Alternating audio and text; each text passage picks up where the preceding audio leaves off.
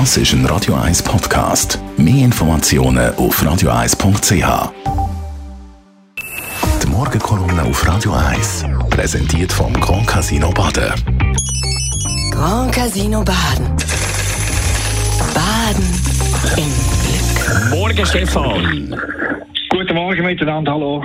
Liebe Sex und Zärtlichkeit in Politik und Wirtschaft. Denken wir an Geli Müller, denken wir an Guy Lachapelle und jetzt auch der Alain Berset in der Schlagzeile. Absolut. Also mir fällt als erstes mal auf, wie fahrlässig sich die prominenten Supermänner verhalten, die sich da im Gestrüpp von Liebesaffären verheddern.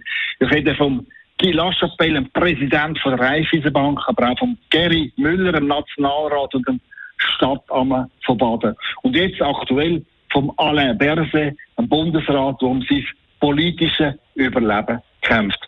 Und alle drei Promis, die haben sich jahrzehntelang erfolgreich auf der grossen Bühne von Wirtschaft und Politik bewegt.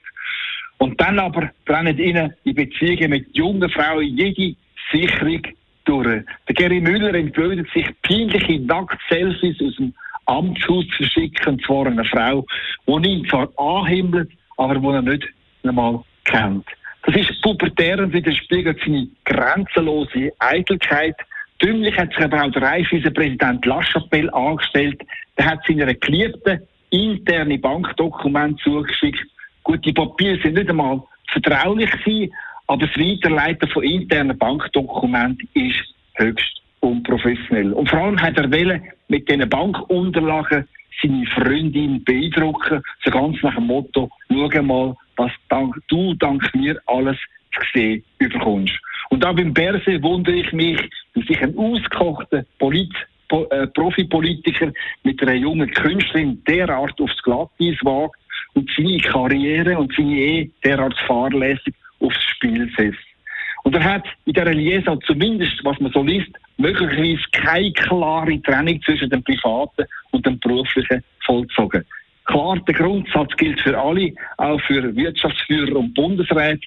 Das Private ist und bleibt privat, aber das Private ist halt nur so lange privat, solange es eine hundertprozentige Trennung zwischen dem Privaten und dem Beruflichen gibt. Wenn der Börse aber Staatsangestellte einspannt, um ein privates Problem zu lösen, und wenn er auf Ressourcen vom Staat zugreift, wo notabene der Steuerzahler zahlt, ja dann wird es politisch sehr heikel. Und zweifellos oberpeinlich ist es auch, wenn er für seine Liebesbotschaften auch noch sein Bundesratsmail benutzt. Und ein letzter Punkt fällt mir auf, und zwar, wie forsch die Freundinnen nach diesen platzen Affären in die Öffentlichkeit drängen und die Medien mit allerlei peinlichem und pikantem versorgt. Mit sehr privaten Mails, mit obszönen Fotos, mit Anwaltspost, aber auch mit hochgeheimen Gerichtsunterlagen. Und alle drei Beispiele vom Müller, vom Lachapelle, aber auch vom Berse, die zeigen eindrücklich, am Schluss gibt es nur Verlierer in diesen in aller Öffentlichkeit ausbreiteten Liebschaften. Die prominenten Machos, die über eine Affäre stolpern, aber auch die Liebhaberinnen, die ihre Enttäuschung in die Öffentlichkeit drängen. Die Morgenkolumne von Stefan Barmettler, Chefredakteur von der Handelszeitung zum Nachlesen auf radio1.ch. Die Morgenkolumne auf Radio 1.